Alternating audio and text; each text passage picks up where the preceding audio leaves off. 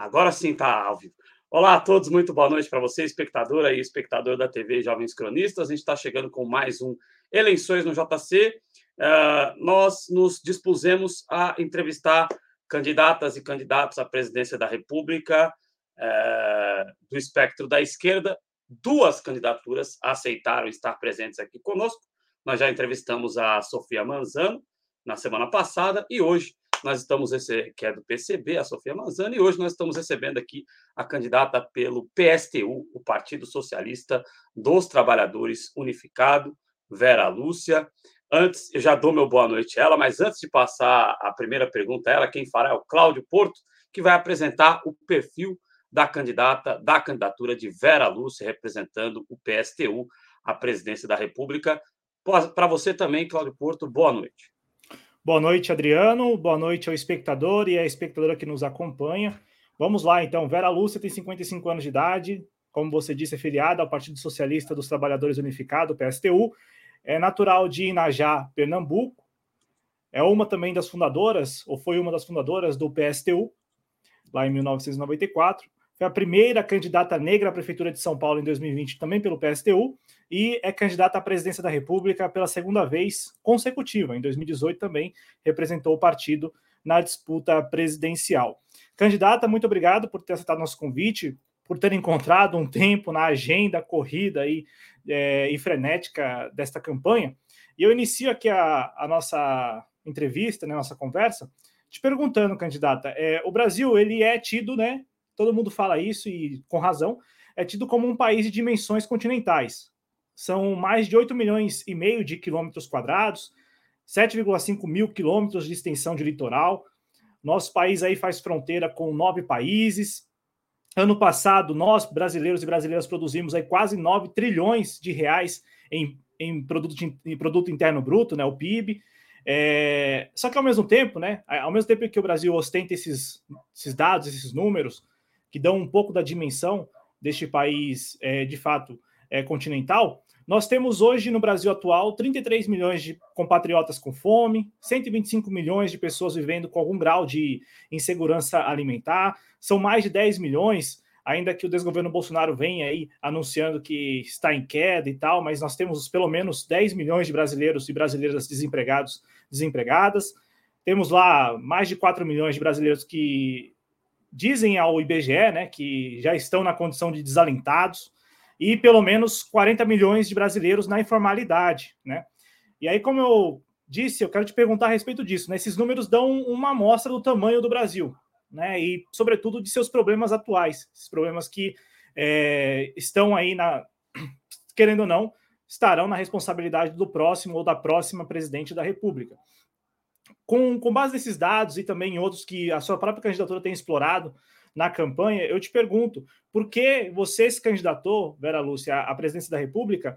E quais seriam as suas principais propostas, as principais propostas do próprio PSTU para esta campanha eleitoral, reforçando que você, ao lado da Raquel Tremembé, formam, as duas formam aí uma chapa 100% é, feminina, é, também é, um dado histórico, já que tivemos lá em 2006 uma chapa muito controvertida que foi lançada e, e que acabou chegando à urna, mas sem o apoio do partido na época. Não me refiro à candidatura do PSTU, né? Claro, a candidatura da Ana Maria Rangel lá pelo PRP, mas eu digo isso porque nós estivemos na sua convenção este ano e você foi antes da Simone Tebet ao lado da Mara Gabrilli, você e Raquel Tremembé lançaram a candidatura de, de vocês antes. Então, nesta eleição, pelo menos, a candidatura do PSTU, a candidatura feminina do PSTU, foi lançada primeiro. Então, com base nesses dados todos e também, claro, nessa introdução, agradecendo mais uma vez a sua participação, por que você se candidatou e quais seriam as principais propostas do PSTU? Seu microfone, Vera.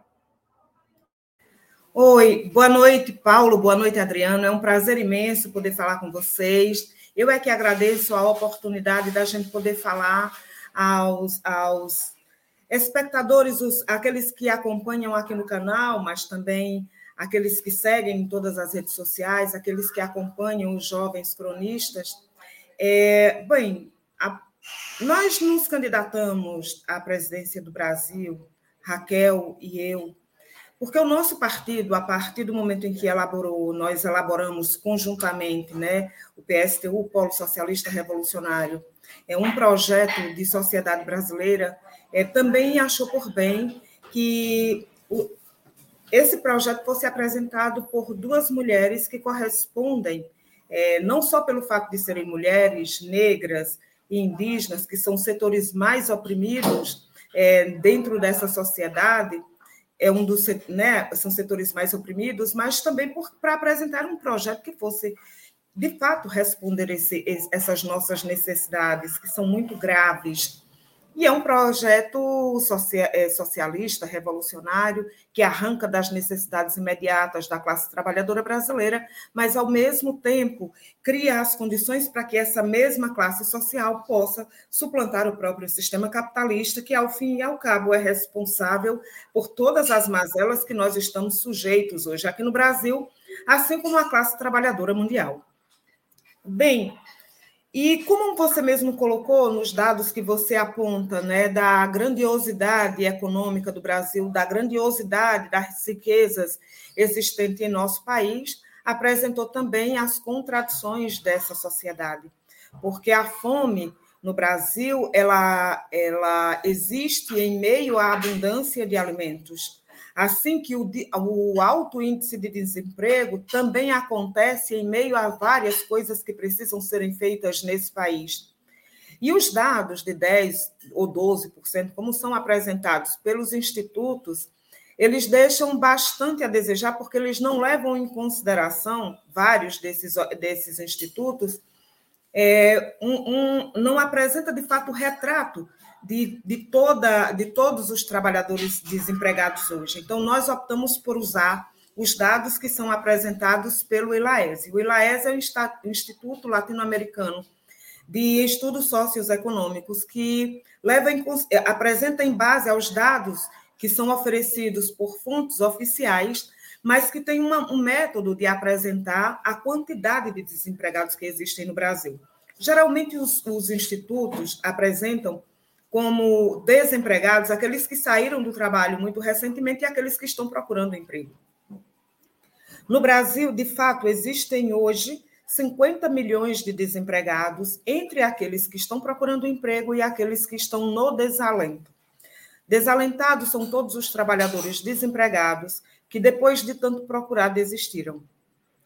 É, e existe, para além disso, no interior da classe trabalhadora, aqueles que estão buscando a sobrevivência fazendo bicos ou trabalhando em condições é, no subemprego, que não tem carteira assinada, não tem décimos, não tem férias, trabalham fazendo entrega de comida, mesmo que seja com fome, é, vende, é, seja que chama-se de uberização, mas aqueles que trabalham, é, seja nos Ubers, mas também é, com motos, com bicicletas, aqueles que estão nos trânsitos tentando vender uma água, vender um biscoito, fazer qualquer coisa para levar comida para casa. Então, somando-se isso, nós temos hoje no Brasil 88 milhões em dados atualizados, 88 milhões 223 é, mil trabalhadores desempregados, trabalhadores e trabalhadoras. Essa população ela é majoritariamente feminina e negra e indígena e também as LGBTs. Significa dizer que nós, mulheres, padecemos das piores mazelas que o capitalismo impõe a uma parcela imensa dos trabalhadores brasileiros, porque todo esse povo pertence à classe trabalhadora, estão inseridas na classe trabalhadora, enquanto privilegia um número cada vez maior, é, cada vez menor de multibilionários. Né? Se é verdade que existem hoje é, mais de 200, 300 bilionários, nós temos, assim como grandes bilionários no país, 315, que só com 67 empresas é, a Bocanha né, se apropria de forma privada de mais de 60% de toda a produção, de toda a riqueza produzida pelo país. E diante desse cenário dramático que nós vivemos, que você bem apresentou, é, de mais de 30 milhões de pessoas que estão passando fome, mais de 125 milhões que não têm nenhuma reserva de comida em casa, que não tem feijão, não tem arroz, não tem carne, não tem óleo, não tem ovos, não tem margarina, não tem nada, né? Não toma é, a, a a preocupação imediata de mais da metade da população brasileira é, é, a, é o que eu vou comer. É o que eu vou comer hoje à noite, ou o que eu vou fazer para trazer comida para casa amanhã. É, uma sociedade que, se por um lado concentra tanta riqueza é, nas mãos de multibilionários, que são 315, que eu costumo dizer que cabem num salão de festas, e por outro lado condena tanta gente a passar fome, significa dizer que essa sociedade não deu certo. E é por essa razão que nós estamos apresentando o seguinte projeto. É, a estatização das 100 maiores empresas no país, colocá-las sob o comando dos trabalhadores que nessas empresas já trabalham, para fazer o planejamento da produção e da distribuição dessa produção de riqueza para o atendimento das necessidades de toda a sociedade, e não para a apropriação privada desses lucros. Por outro lado, é pegar, inclusive, os, o montante dos recursos que hoje o governo brasileiro é, todos os governos, né? Bolsonaro faz isso também, todos os outros também fizeram, que é pegar mais da metade, às vezes a metade, às vezes muito pouco menos da metade, dos recursos de todos os impostos que são arrecadados no país e mandar para cinco bancos para pagar juros é, e amortizar uma, a dívida pública, que, via de regra, é para remuneração, inclusive, de ações de grandes empresários que não investem no desenvolvimento da própria economia e que compram títulos do governo para continuar lucrando, mesmo sem, com seu dinheiro parado. Então, é pegar esses recursos e garantir que o dinheiro que vai hoje para a dívida pública seja destinado a assegurar um salário mínimo para todos e todas as desempregadas desse país, todos, absolutamente todos. Até que eles possam, essa, esse conjunto, essa parcela imensa da classe trabalhadora possa voltar ao trabalho. Junto com isso, é preciso hoje garantir que todos, que o salário mínimo seja de dois salários mínimos para todos os trabalhadores é, aqui nesse país, rumo ao salário mínimo do DIEESE, que está lá colocado, que é institucional, que é constitucional e que não é cumprido, né, para assegurar que todas as pessoas recebam esse salário. Para isso, nós também precisamos assegurar, junto com isso, a redução da jornada de trabalho para 30 horas semanais, é, para garantir que aqueles que estão fora do trabalho possam adentrar nas empresas e que você possa, por exemplo, a partir daí, aumentar mais um, um, um turno de trabalho em todos os ramos da economia, desde a indústria, comércio, serviços, e as pessoas que estão trabalhando trabalhar menos tempo para que outras pessoas possam é, entrar no, no, tra, no trabalho. Junto com isso, dotar esses mesmos trabalhadores de melhores condições, porque ao longo do tempo, as condições de vida da nossa classe, na medida em que foi se concentrando também muita riqueza na mão de poucos, as condições de vida de quem está trabalhando é, são dramáticas também. Né? Não, são, não chega a ser quem, igual a quem está desempregado, mas é você trabalhando e trabalhando sem conseguir é sobreviver dignamente. Você não conseguir comprar comida direito, você ter que escolher entre a comida e o aluguel, ou se paga o aluguel e compra comida, não paga água, não paga luz, não compra gás. Ou seja, é uma vida de muito sacrifício. E é preciso dotar esses trabalhadores, para além de dobrar esse salário, assegurar que retornem os direitos que foram tirados pelos governos. Todas as reformas que foram feitas na Previdência Social devem ser revogadas todas as reformas feitas, é, todas as reformas trabalhistas serem revogadas, a lei do teto de gastos ser revogada, assim como ser revogada também a lei é, do ensino médio, assim como também deve ser revogada a lei de orçamento secreto, né? assim como também deve ser instituído no país é, para que todo mundo é, utilize os serviços públicos, desde o presidente da República até os governadores, é, que todos eles vão tratar de suas doenças na rede pública de saúde, seus filhos, netos e até bisnetos serem, serem estudantes da escola pública. E também, ao mesmo tempo, para ter recursos para garantir tudo isso, para além da estatização daquelas empresas privadas que, é, que hoje recebem subsídios do Estado através da renúncia de impostos, né, que não pagam impostos, pagarem impostos, serem taxados não só sobre suas fortunas, mas taxar também os lucros, taxar também os dividendos e taxar também as remessas de lucros das multinacionais que, quando enviam para os seus países. Esses recursos serão destinados à construção das mais de 6 milhões de moradias que nós precisamos para resolver o problema da habitação da classe trabalhadora, para o saneamento básico, para o transporte público, para se investir em creches, investir na, na educação pública, nas universidades públicas, se investir na saúde, é, tanto é, na construção de mais hospitais, de de, de postos, de, de unidades de saúde, de maternidades, de creches, ou seja, nós temos uma quantidade enorme de coisas para se fazer nesse país. Inclusive, eu costumo dizer que uma coisa que a gente precisa fazer muito é construir lavanderias públicas. Não precisa se construir, é, se fabricarem tantas máquinas para é, de lavar para cada pessoa ter uma. Não, pode se fazer máquinas, é, máquinas de lavanderias públicas onde as mulheres é, que geralmente são responsáveis por lavar a roupa, possa deixar a roupa suja e receber já passada.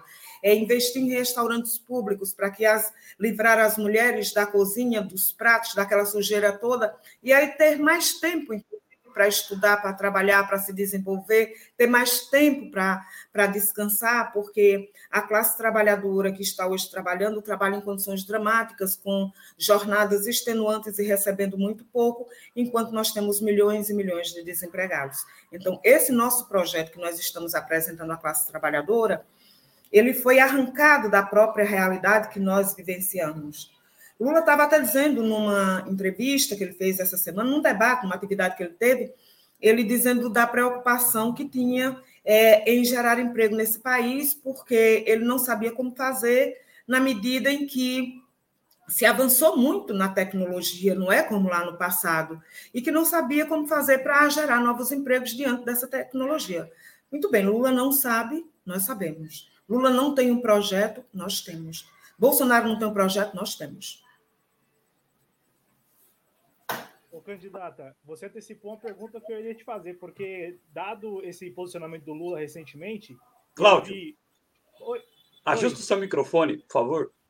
Bom, pronto, agora tá, tá, me escutando? Tudo certo? Perfeitamente. perfeitamente. Não, não a, a, candidata antecipou uma pergunta, porque, dado esse posicionamento do Lula recentemente, pegou muito mal, né? A gente viu a opinião pública é, explorando né, é, o, o, que o Lula disse, porque a forma como ele diz é basicamente: ah, eu não sei como fazer, a gente vai ver lá, se eu chegar lá, como que a gente vai fazer.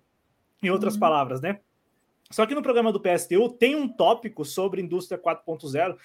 Inclusive, ontem conversamos aqui com o candidato do PSTU ao Senado, aqui por São Paulo, Mancha, e ele tocou nesse assunto. E aí eu vou, já que você tocou nesse assunto, candidato, se me permite, eu vou antecipar essa pergunta, porque lá no tópico em que você fala sobre a indústria 4.0 no seu programa de governo, é muito interessante porque você diz assim, abre, abre aspas, né, para o programa de governo. Vem aí a indústria 4.0, a inteligência artificial, a internet das coisas, que nas mãos dos capitalistas servirão para demitir trabalhadores, rebaixar os salários, ampliar as desigualdades e desagradar, é, perdão, e degradar cada vez mais o meio é, ambiente.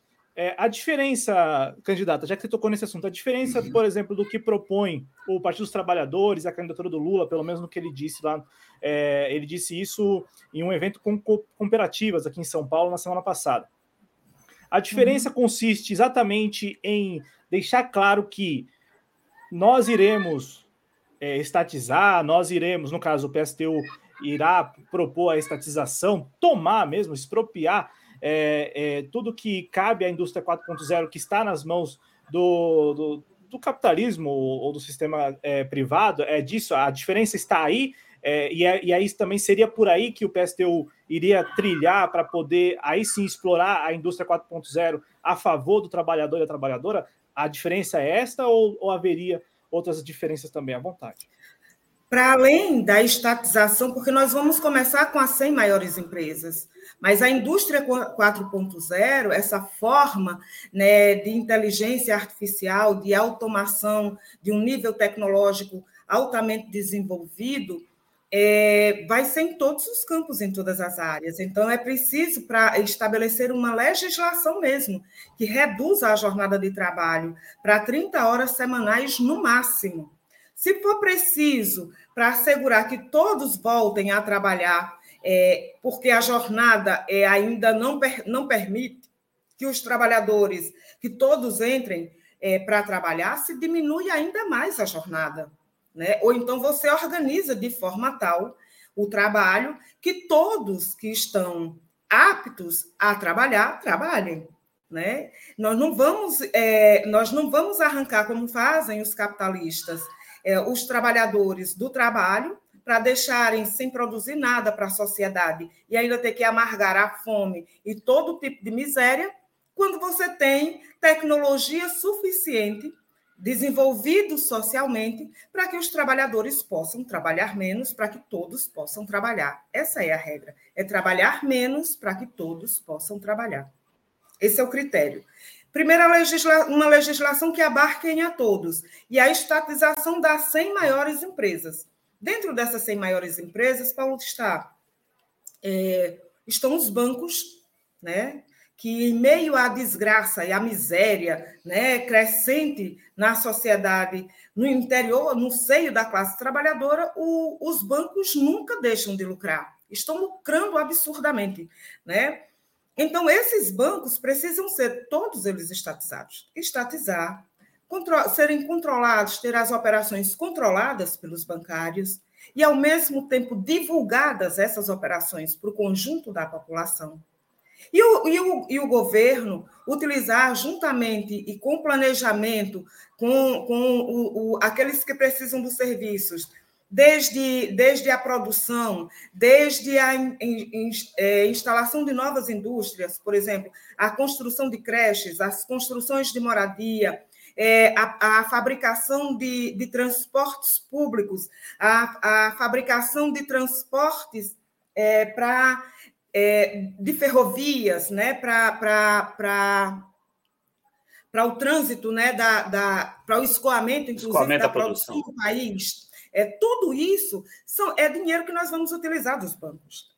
E, ao mesmo tempo, vai gerar emprego para essa classe trabalhadora que está desempregada e, ao mesmo tempo, resolver problemas dramáticos da própria classe trabalhadora, né? como é a educação, transporte, a moradia, saneamento básico para resolver o problema da fome de forma permanente.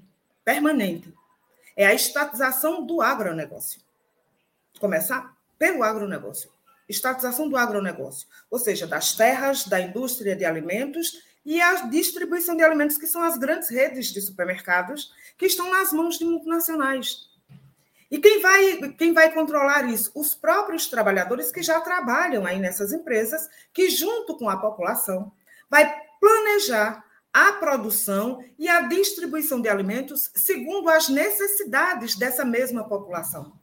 Vai sobrar alimentos? Vai, com alto nível né, tecnológico existente hoje, com a quantidade de força de trabalho que nós temos, com a, com a, com a riqueza que se tem aqui nesse país, que o Brasil tem, é, nós vamos ter uma produção de alimentos muito grande, muito boa, é, que vai garante que todo mundo tenha alimento em casa e só exporte depois o excedente.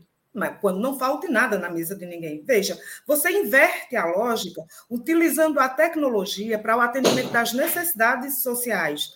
O que é que fazem hoje o agronegócio?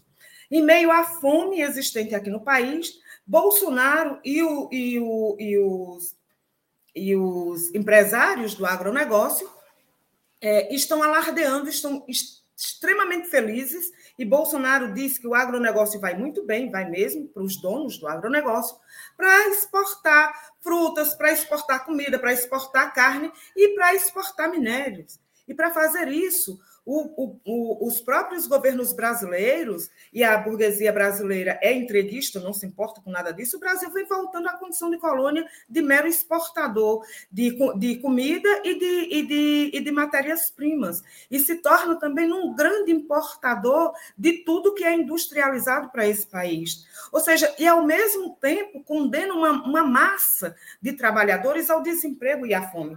Ou seja, num, com alto nível tecnológico, você tem atrás de si, junto com isso, né, e um punhado de multibilionários, é, e, ao mesmo tempo, uma legião de famintos e, e, e de miseráveis. Então, é para acabar com isso, para essa, para essa, para resolver esse problema que está se tornando na barbárie que é hoje é, que se traduz na vida das pessoas, que nós precisamos estatizar essas 100 maiores empresas, dentre delas, delas estão os bancos, dentre elas está o agronegócio, para solucionar esses problemas. Mas também estão empresas, por exemplo, como a Petrobras, né? que é uma empresa de energia, uma das maiores do mundo, é a terceira maior do mundo. Nós temos aqui a terceira maior reserva de petróleo do mundo e você é, tem gente que não tem gás de cozinha porque não tem dinheiro para comprar gás. E a economia dolarizada. Então, nós vamos não só reestatizar a Petrobras, mas acabar com a paridade de preço de importação. E essa é uma medida administrativa, é uma mudança estatutária que o governo faz isso sem ter, inclusive, que passar pelo Congresso Nacional e nem sequer ter que consultar os acionistas da Petrobras. Por que Bolsonaro não faz isso? E por que Lula não disse que vai fazer isso? Porque para fazer isso você precisa ter independência política e não ter nenhum tipo de acordo com os acionistas da Petrobras, que a maioria dos grandes dos grandes acionistas nem são daqui do país, entendeu? E que estão lucrando absurdamente com a miséria do povo, com a, a, desgraça, né, com a vida de sofrimento de caminhoneiros, do pessoal que trabalha com Uber, com aqueles que fazem entrega que tem que pagar do seu próprio bolso o combustível, dos alimentos que ficam caros, do gás de cozinha que é caro. Para baratear tudo isso, colocamos a Petrobras 100% estatal, da pesquisa do poço ao posto.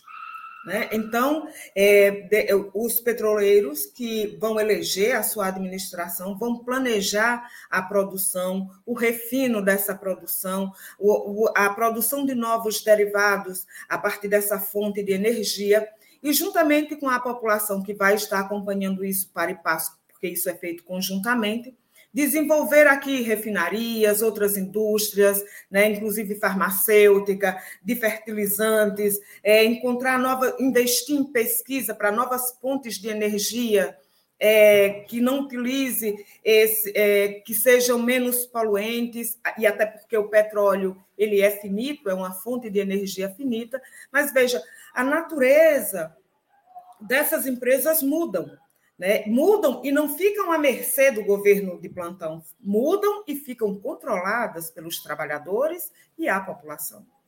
Com isso, nós começamos a resolver problemas graves, sérios, básicos que nós estamos vivenciando hoje aqui no Brasil. Um projeto como esse requer o conjunto da classe trabalhadora organizada e mobilizada para garantir a sua aplicação. Porque vocês conheceram Mancha ontem aqui, né, que é o nosso candidato a senador aí em São Paulo. Aqui em Aracaju é o nosso companheiro é, é, é, é, Heraldo dos Correios.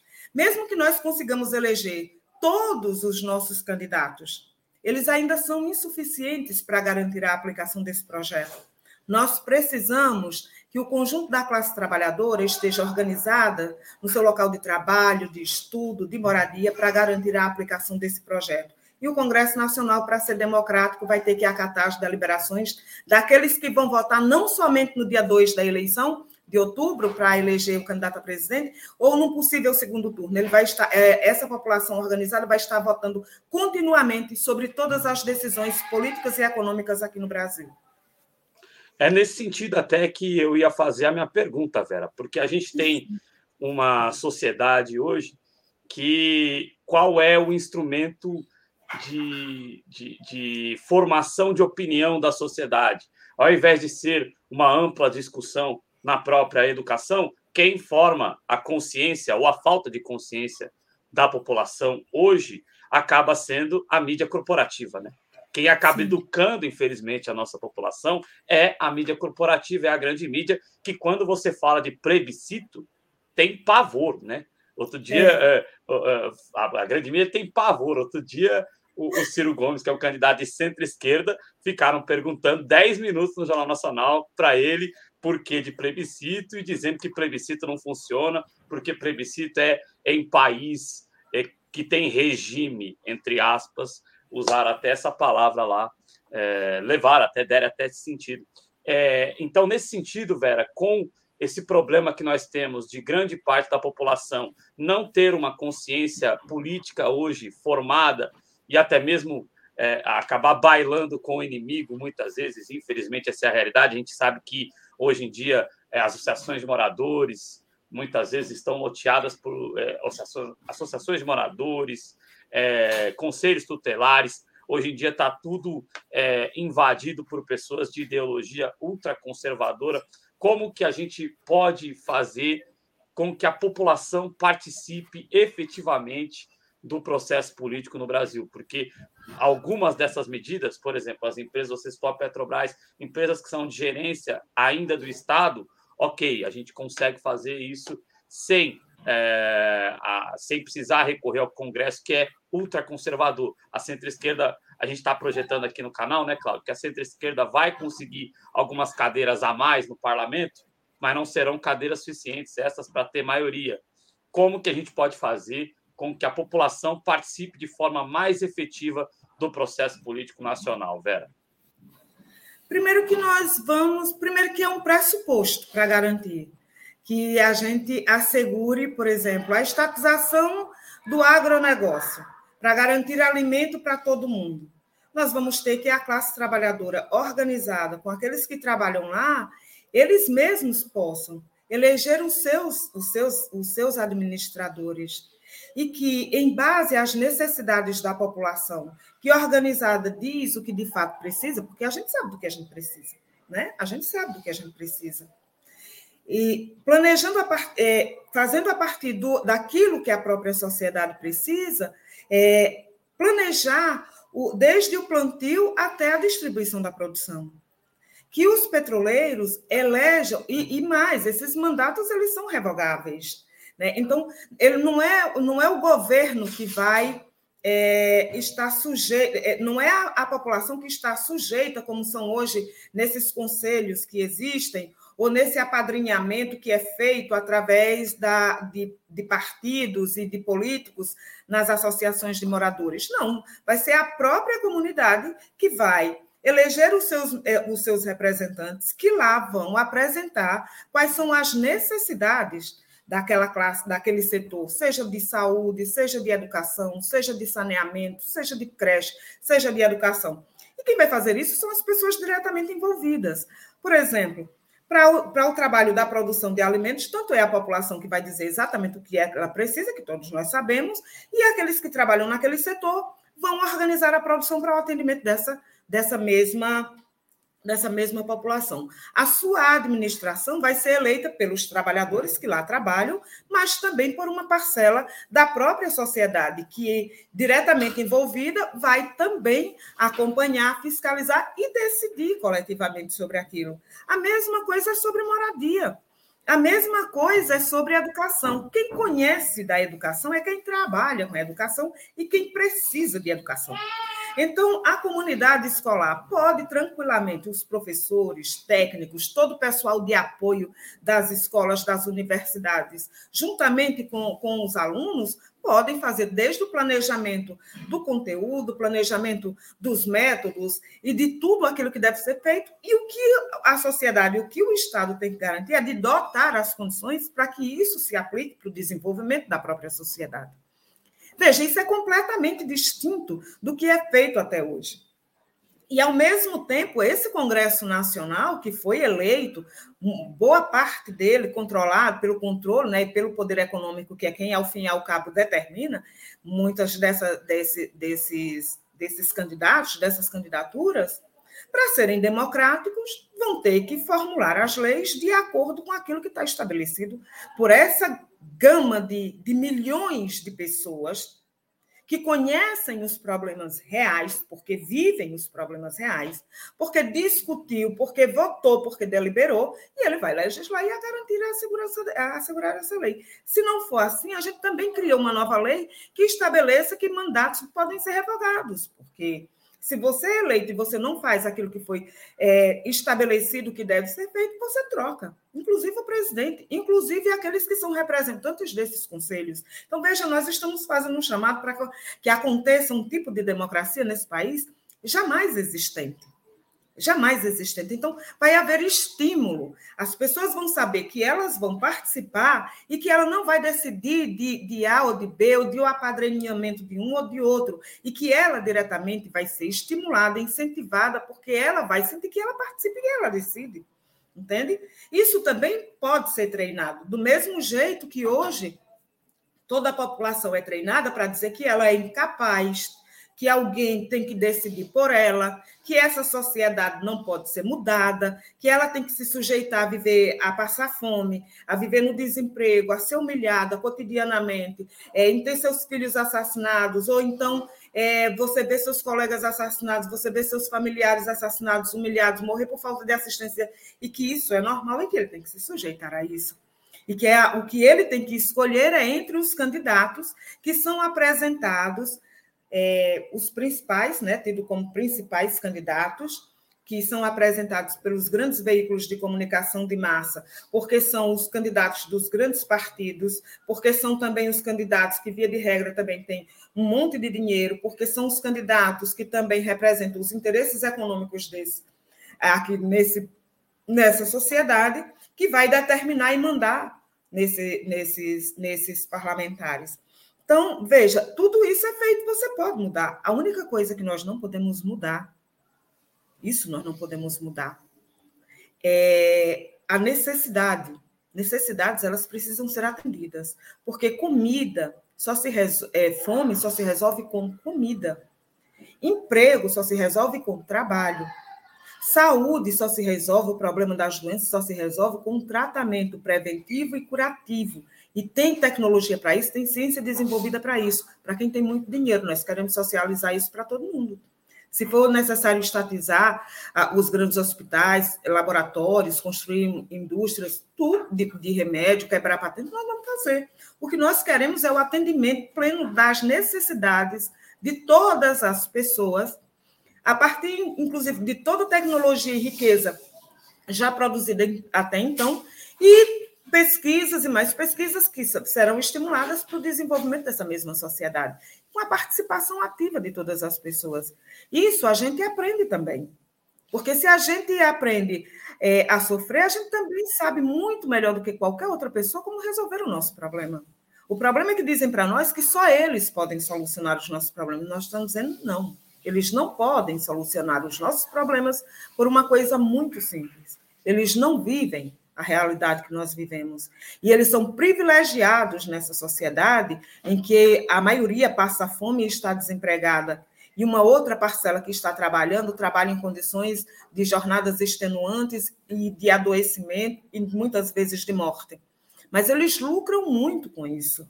Então, eles não vão querer perder os seus privilégios, eles não vão querer abrir mão dos seus lucros. E se nós quisermos atender às nossas necessidades, nós vamos precisar nos organizar para assegurar que toda essa riqueza que hoje é produzida e que está apropriada pelas mãos de alguns possa ser socializada entre toda a sociedade que precisa para o atendimento dessas mesmas necessidades. Então, o que nós estamos propondo é a reorganização, o reordenamento e o planejamento de tudo que deve ser feito para o atendimento das necessidades de quem precisa. Ô, candidata, e como fazer isso? É, nós estamos aí há 12 dias das eleições. E como você e como você me citou, não, como você me citou, você citou os dois, os dois candidatos que são tidos aí pelas pesquisas e pela opinião pública, pela mídia hegemônica, como os principais. Eu me recordo de ter ido à convenção do seu partido e nós vimos lá várias menções de lideranças do PSTU ao Partido dos Trabalhadores e também à, à esquerda, quase que de maneira generalizada, porque é, optou aí pela conciliação. É, e, e, também me recordo né, de que você, nas suas redes sociais, ainda na pré-campanha, lançou um vídeo sobre o tal do voto útil, que está tão na moda uhum. agora. Né, você lançou um vídeo ainda na pré-campanha falando sobre isso, sobre o voto útil. Então, eu te pergunto, candidata, é, é legítimo, claro, né, é legítima a postulação aí de uma alternativa socialista e revolucionária, mas, contudo, há poucos dias das eleições, é, eu imagino que, que haja uma pressão sobre a sua candidatura e também a, a militância do PSTU em relação ao voto útil, né? Como que você avalia isso e, e, principalmente como que isso se relaciona a essa necessidade de construir uma base consciente, porque nós estamos acompanhando um processo eleitoral que é muito semelhante ao de quatro anos atrás ou ao de oito anos atrás, em que as Exatamente. pessoas estão indo votar mas sem também ter muita consciência de quem estão elegendo e principalmente como que vão lidar com esse governo que vai sair das urnas. Então, como que se relaciona? Como que você avalia essa questão do voto útil e também como que se relaciona né, com essa necessidade de construir uma base consciente é, até para lidar com os desafios do capitalismo? Ah, então, é, veja, é, existe de fato uma pressão pelo voto útil e existe uma pressão para que nas eleições tudo se resuma a dois candidatos. Ou Bolsonaro permanecer no governo, o que é uma coisa absurda, porque Bolsonaro, se, essa, se esse Estado, na verdade, né, se a justiça e esse Congresso fosse sério, Bolsonaro não era para estar governando esse país, porque genocida e corrupto como ele é, ele deveria estar na cadeia. Né? Mas está governando o país. E tem uma base bolsonarista organizada de ultradireita, reacionária, né, que precisa ser é, vencida politicamente, ela precisa ser desbaratada politicamente. Essa luta se dá nas ruas. Nas eleições se pode até tirar Bolsonaro. O problema é que o bolsonarismo ainda não, não se acaba aí. Ele permanece. A outra questão é que Vencer as eleições não significa dizer que quem vai governar, se não for com esse programa que nós estamos apresentando, não vai resolver o problema da fome, do desemprego, da moradia, não vai resolver o problema da violência nos bairros, porque todos apresentam planos que já foram utilizados, reutilizados e que, ao mesmo tempo, ao invés de se diminuir o número de desempregados, de miseráveis e de trabalhadores trabalhando em condições mais precarizadas, eles têm se aumentado. Né? Então, todos esses projetos que já foram é, experimentados e agora que vai ser apresentado de uma forma requentada, já foram vivenciados e deu no que deu. Nós estamos dizendo o seguinte: é, se nas eleições não, for, não formos nós do PSTU que, vamos, que ganhemos essas eleições e que, junto com a classe trabalhadora brasileira, da cidade, do campo, da criança até o idoso, é, debatendo e organizando essa sociedade para solucionar esses problemas de forma definitiva, Bolsonaro pode até cair. Mas o problema da fome não vai se resolver. O problema do desemprego não vai se resolver.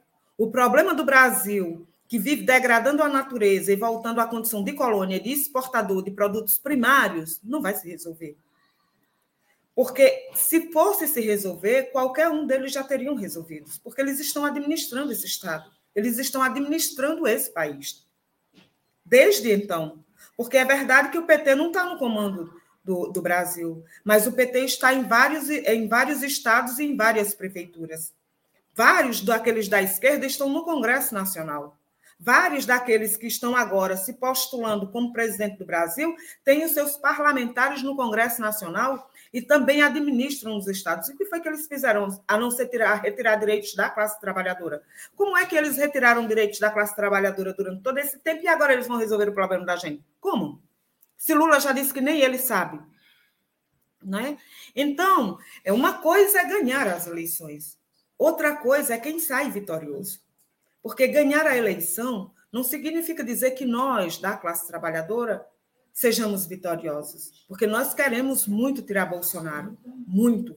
E ele já era para ter caído. Se a esquerda não tivesse se contentado em garantir o desgaste para tirar ele na eleição, porque é assim que eles defendem e querem fazer. Por outro lado, nós precisamos governar.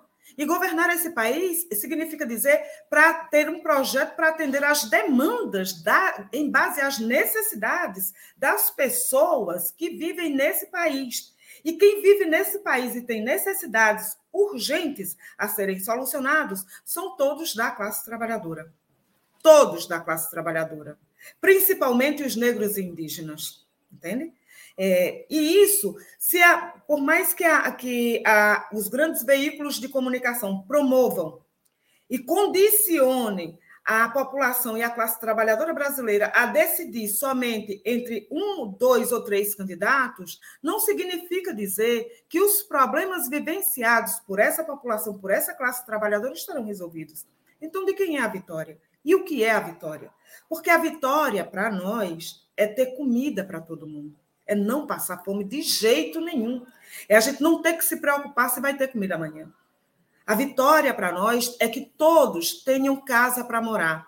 que ninguém tenha que viver é, na frente de um esgoto a céu aberto entende? Que todos tenham água potável, que todos tenham acesso à internet, ao celular, à escola de qualidade, à moradia de qualidade, à, à educação de qualidade, ao transporte de qualidade, à creche de qualidade, à universidade de qualidade. Essas são as nossas necessidades. A nossa vitória consiste em solucionar esses problemas. Se não solucionar esses problemas, a vitória eleitoral pode ser de uma ala da, da burguesia, seja ela reacionária, ou de uma ala da burguesia, seja ela mais democrática. Mas a classe trabalhadora não venceu. Perfeito, Vera Lúcia aqui conosco. Eu gostaria de emendar nesse sentido, inclusive, porque é, a gente estava falando aqui sobre duas candidaturas, e a gente está falando sobre o processo político, né? E esse processo político, eu acho vergonhoso o que é. foi transformado o processo eleitoral, né?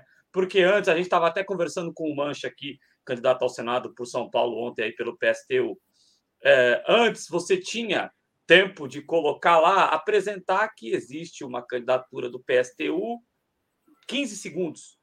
Mas dava lá, dava para colocar o nome do candidato e contra burguês vote no 16, né? Que é o slogan histórico aí do partido. Você tinha a é. apresentação de que existe aquela candidatura.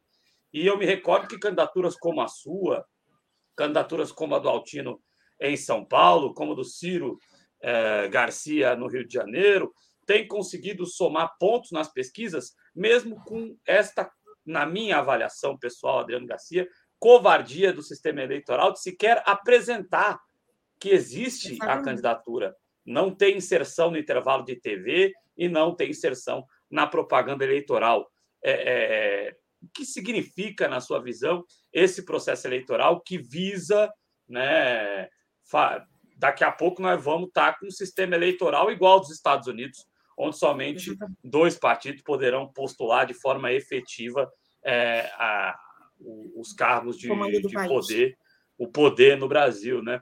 Eu gostaria de uhum. saber a sua visão e a visão do PSTU, como vocês enxergam esse silenciamento das forças eleitorais, da representação eleitoral, que é, já pelo silenciamento de histórico, desde o processo de democratização, a cada ano vem se silenciando um pouco mais, e aí entra-se num círculo onde eh, os partidos que têm essa representação popular, mas que não conseguem cadeiras no Congresso porque são silenciados, fica cada vez mais difícil conseguir. Como você e o PSTU enxergam esse sistema eleitoral desigual e que não e que dá essa que tira a possibilidade, por exemplo, que, ou que dá essa desculpa para que a grande mídia exclua candidaturas à presidência como a sua e como as candidaturas do PSTU nos estados.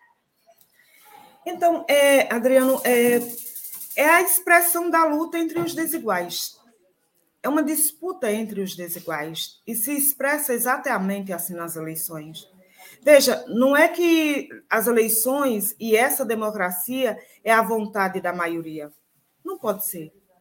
Não pode ser. Na verdade, existe um falseamento da realidade, porque dizem que é democrático, mas é, invisibilizam, impedem, na verdade, é o impedimento de que os setores mais pauperizados, os setores que expressam a própria classe trabalhadora e que vêm dessa realidade, possam apresentar, possam apresentar saídas para responder a essa própria realidade. E por que não interessa que nós nos apresentemos assim? Porque o próprio sistema capitalista e a própria democracia desses ricos vivem em plena crise. O programa que nós estamos apresentando, que é a classe trabalhadora, se ela conseguisse de fato abraçar, é, é, é, conhecer e abraçar, significa dizer que nós vamos tirar os privilégios dos grandes bilionários desse país. E não interessa para eles. Não interessa. Então, mesmo quando nós tínhamos é, 12 segundos na televisão para dizer que é, contra burguês vote 16, e mesmo assim a gente aparecia, as pessoas conseguiam ver a gente, é, os demais, as demais candidaturas tinham 10, 12, 20 minutos para apresentarem os seus projetos, apresentavam até maquetes. Aliás, até hoje eles apresentam um cenário que é assim como se fosse é uma venda total de ilusão. Né? E é assim também quando se apresentam nos debates. Existem um falseamento, existe uma baita de uma hipocrisia que se apresenta também nas eleições e que não corresponde à realidade concreta. Por quê? Porque o que é concreto e o que é real está fora dessa grade de programação e está fora dos projetos das candidaturas para solucionarem esses problemas. E quando um ou outro apresenta um programa é de forma muito pontual e para colocar a própria classe trabalhadora tão precisada em concorrência entre si. Não é para a solução de fato dos problemas que nós vivenciamos. E nas eleições isso também se apresenta assim. Então, veja, e o mais comum, é, eu, às vezes chega a ser até engraçado, às vezes eu fico zangada, mas às vezes eu acho até engraçado. Perguntam assim: como é que esse partido, que existe há tanto tempo, que você já vem se candidatando há tanto tempo, não consegue se eleger? Esse partido não tem gente no Congresso Nacional? E a pergunta que a gente faz é o seguinte: e por que é que, sendo essa sociedade tão democrática, não permite que um partido como o nosso, que está aí há tanto tempo, que veio do seio da classe trabalhadora, que nunca traiu a sua classe, por que é que não está na grade da programação do TSE, seja no programa eleitoral, na grade durante o dia, não está dentro dos debates, nos veículos? Veículos de comunicação que se dizem é, defensores do fim de todo tipo de censura, porque o que acontece é que os grandes veículos de comunicação terminam censurando e termina invisibilizando a, a, a, as nossas candidaturas, assim como invisibilizam a realidade e a vida dos negros e negras dessa sociedade, dos indígenas dessa sociedade. E quando apresentam soluções em nosso nome, não corresponde de fato às nossas necessidades. Porque, veja, para resolver o emprego agora, inclusive tem Lula apresentando, porque Bolsonaro nem isso apresenta, né? E Lula apresenta é, resolver fazer como se fazem as cooperativas do, do, do MST. Me diga uma coisa: a classe trabalhadora tem condições de montarem cooperativas para concorrer com o grande mercado capitalista nacional e internacional para solucionar as suas necessidades? Não porque eles já fizeram o projeto do empreendedorismo. E o empreendedorismo que eles tanto alardeiam e tanto propagaram, que hoje cai por terra diante da realidade, nada mais é do que trabalho precarizado para a maioria da classe trabalhadora brasileira. Não resolve. Não resolve. O problema é que eles querem encontrar uma solução para administrar os negócios do, e, o, e o Estado capitalista, garantindo os negócios, os privilégios e os lucros dos grandes capitalistas e, ao mesmo tempo, tentar conter a classe trabalhadora, dando para ela, é, por exemplo, 600 reais, quando não corresponde nem ao valor da cesta básica. Esse é o é o grande projeto que se tem para esse país.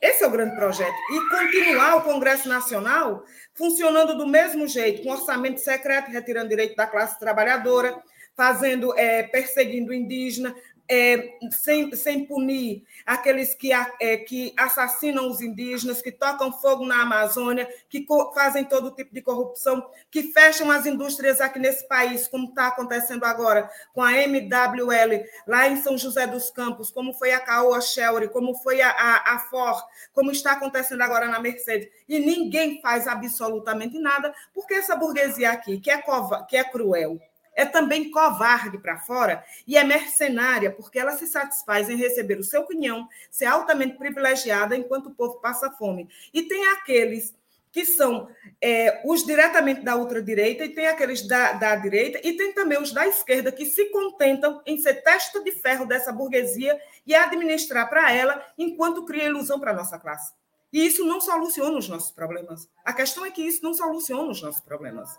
Então, por essa razão, ele, para eles é, é, é, muito difícil né, ter que ouvir essas verdades. O problema é que nós vivemos essa realidade e nós não podemos fugir dessas verdades, porque a fome ela é concreta. E ter comida para garantir a, a satisfação dessa fome existe. E que nós temos que buscar onde ela está. E ela está onde, onde se produz e onde se distribui. E nós precisamos assegurar isso, que nós temos o dever de garantir emprego para todo mundo nessa sociedade. Isso é uma tarefa, no mínimo, humana. É garantir que nós possamos exercer a nossa humanidade. para que nós possamos ter atendido às nossas necessidades e para que assim, em atendendo às nossas necessidades, nós possamos viver todas as nossas diferenças. E é isso exatamente que o capitalismo não pode nos oferecer, e não pode nos oferecer nem ele puro, e nem ele em aliança com os setores da esquerda, como está fazendo hoje as candidaturas de Lula, com o PSOL, o PCdoB e até o PCO juntamente com os banqueiros, juntamente com os grandes empresários, juntamente com a direita e juntamente com o Centrão, que até recentemente e continua hoje ainda apoiando e garantindo o governo de Bolsonaro.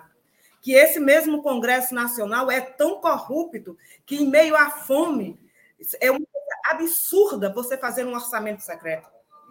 É uma coisa impensável em qualquer outra época, a não ser nesse tempo de, de plena degradação das condições humanas do próprio capitalismo e dessa mesma democracia podre.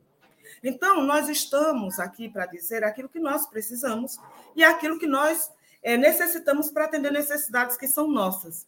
Se isso não agrada aos banqueiros, para nós não tem nenhuma importância, porque em nome dos privilégios dos banqueiros, a nossa classe passa fome. E nós temos que tirar dos bancos e das grandes empresas para garantir a saciedade dessa fome de trabalho que nós precisamos e de preservação da natureza. Para isso também nós precisamos, inclusive quando estatizar o agronegócio, é devolver as terras dos indígenas que foram roubadas. A última é agora através do marco temporal. Esses povos, eles são perseguidos e assassinados desde o dia que o colonizador botou pé aqui até agora, para roubarem o que é deles. Nós temos que devolver as terras dos indígenas. Nós temos que garantir a titulação das terras quilombolas, porque nós precisamos assegurar que os negros que trabalharam aqui na condição de por quase quatro séculos, eles sejam, eles tenham reparados esse, esse tempo. E reparar os negros é garantir para ele terra para trabalhar, moradia, emprego, educação, saúde, acesso ao conhecimento, ao, ao, ao lazer e à cultura.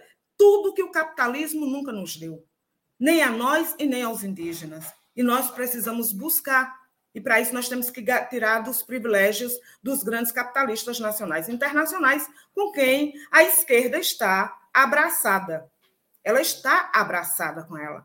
Entende? Nós não podemos fazer isso abraçado com os, da, com os da esquerda, nós precisamos fazer isso abraçado com os da nossa classe, em solidariedade com os nossos que são trabalhadores, que estão no desemprego, que trabalharam a vida inteira e estão padecendo muito sem conseguir se aposentar, ou se aposentaram e passando necessidade. É com os nossos filhos, com as nossas crianças, com a nossa juventude que não tem perspectiva de futuro. É com, com o pequeno produtor rural, é com o produtor da economia familiar, é com o micro e pequeno empresário, são com os trabalhadores da informalidade, são com esses são com esses que nós precisamos solucionar os problemas que nós vivemos. Essa é uma escolha política e que, infelizmente, para garantir os interesses econômicos e mesquinhos da grande burguesia capitalista nacional e internacional, os grandes veículos de comunicação não garantem que nós apresentemos a, a, as nossas ideias e também a legislação eleitoral. Também não, porque é também para servir a esses senhores. E também não interessa a esses partidos, porque muitas vezes nós estamos em manifestações juntos, e para você ter uma ideia, eles apresentam e nem dizem que eu sou candidata a presidente da República. Não é só a Globo. Não é só a legislação eleitoral. A esquerda também faz questão de nos invisibilizar, porque nós temos um projeto de sociedade diferente da deles. E nós dizemos, nós se vocês vierem para uma manifestação, nós vamos dizer que vocês estão, nós vamos abrir a, a palavra para que vocês falem, vocês falam o que vocês pensam, nós vamos falar o que nós pensamos, e aqueles que estão ali, que queiram falar também o que quiser, depois a gente discute e decide. Eles querem assim, eles não querem assim. Eles querem nos calar. Mas nós não vamos calar, porque nós não podemos. Porque, do mesmo jeito que nós temos necessidade de apresentar esse projeto, nós temos a necessidade de organizar a classe trabalhadora para atender essas nossas necessidades. São necessidades que nos impulsionam a fazer as coisas. Perfeito. Essa é Vera Lúcia, candidata do PSTU à presidência da República. Eu quero agradecer muito a sua presença aqui na TV Jovens Cronistas. Muito bacana, muito elucidativa essa conversa, né? E quero abrir o espaço para que você possa fazer as suas considerações finais. Mais uma vez, agradecendo demais a sua presença. Lembrando, nós fizemos o convite a todos os candidatos da esquerda à presidência da República. Vera Lúcia foi uma das candidatas que aceitou estar presente aqui conosco e por isso a gente agradece demais. Fique à vontade, Vera. Eu aqui agradeço, quero muito agradecer ao programa Jovens Cronistas pela oportunidade da gente poder expressar e de forma mais a apresentar o nosso projeto. Quero pedir a vocês que assistam, que estão assistindo essa, essa entrevista, que divulguem, que nos encontrem nas redes sociais, que acessem o nosso programa, que discutam com outras pessoas e que discutam também que o voto útil é aquele voto que tem utilidade no projeto que atende às nossas necessidades. Nós estamos no primeiro turno das eleições. Nessa, nesse momento, nós votamos naquele projeto que melhor responde às necessidades que são nossas. Por isso, nós estamos pedindo, para além de divulgar as nossas, as nossas ideias, o nosso projeto, no dia 2 de outubro, votem nos candidatos do PSTU e do Polo Socialista Revolucionário. Vote 16.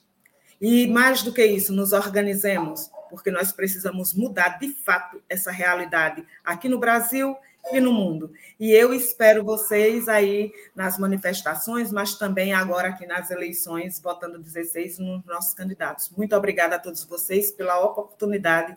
Até mais. Adriano, candidata, só fazer um registro, o link para quem quiser, claro, acessar a íntegra do programa do PSTU para as eleições presidenciais está aqui na descrição do vídeo no YouTube. Então, bem fácil acessar, basta clicar, você tem acesso à íntegra do programa lançado pelo PSTU para essa corrida presidencial. É isso, muito obrigado.